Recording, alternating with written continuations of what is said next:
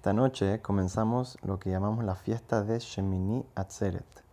Esta fiesta no es Sukkot, aunque sea que comemos en la Sukkah y estamos celebrando una fiesta que es muy parecida a Sukkot, que sigue siendo Zman Simhateno, la fiesta de la alegría, el tiempo de la alegría, pero no es Sukkot.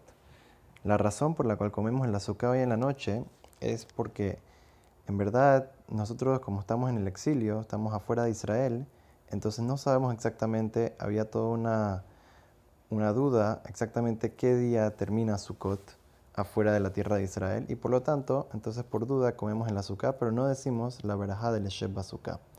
Pero entonces tenemos que entender cuál es la mitzvah, cuál es esta fiesta eh, de Shemini Atzeret, qué es lo que está pasando, por qué la celebramos y por qué no tiene ninguna mitzvah en, particular. Entonces para esto tenemos que ver la palabra del Midrash. El Midrash dice una cosa muy interesante. Dice que en verdad, Akadosh Baruj Dios, cuando llegaban todo el mundo a celebrar la fiesta de Sukkot, llegaba la gente de todas las naciones a rezar a Yerushalayim. Y entonces nosotros también traíamos sacrificios por las 70 naciones del el mundo para que también reciban Parnasá y reciban eh, Berajá para el año siguiente, para el año entrante. Nosotros rezamos por todo el mundo, por toda la humanidad, porque toda la humanidad en verdad depende de el pueblo de Israel, de que el pueblo de Israel rece, de que el pueblo de Israel esté conectado con Hashem y toda la verajá al mundo llega a través del pueblo de Israel y del Bet Entonces, el pueblo de Israel traían, como por así decir, era la fiesta que se traía y se rezaba y se sacrificaban eh, sacrificios por todo, el, por todo el mundo, todas las naciones del mundo. Después llegaba la fiesta de Shemini Atzeret. ¿Qué es Shemini Atzeret? Dice que se compara con un rey que primero invitó a todo el mundo a una fiesta. Hizo una fiesta siete días. Después invitó solamente a su hijo, a su hijo único, para que tenga una fiesta privada con él.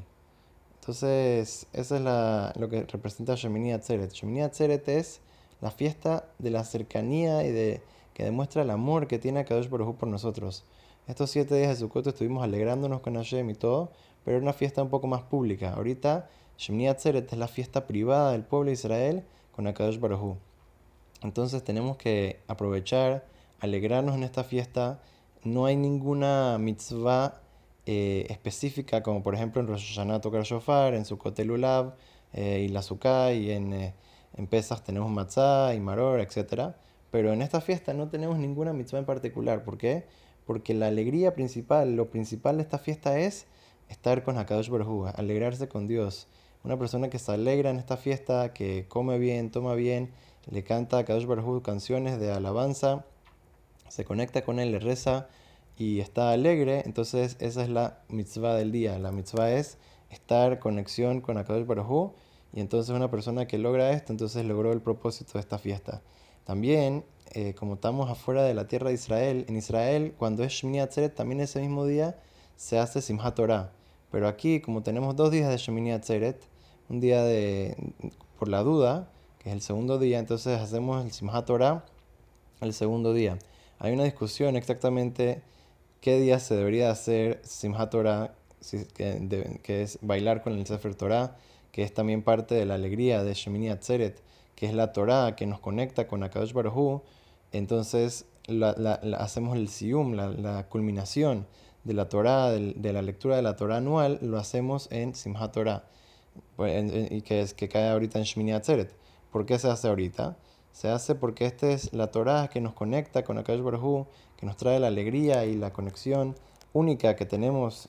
nadie más en, el mundo, ningún otro pueblo tiene la Torah. Solamente el pueblo de Israel tenemos la Torah y eso es lo que nos acerca a Akash Baruj lo que nos hace los hijos únicos de Akash Baruj y lo que nos ayuda a poder celebrar y poder alegrarnos con Hashem solitos sin ninguna otra nación del mundo. Entonces, Bezat Hashem, que podamos alegrarnos con la Torah, con Akadosh Baruj que podamos tener una fiesta bonita, Hak Sameach, Rabot, Naimot Betobot, Haini Ratzon, Benomar, Amén.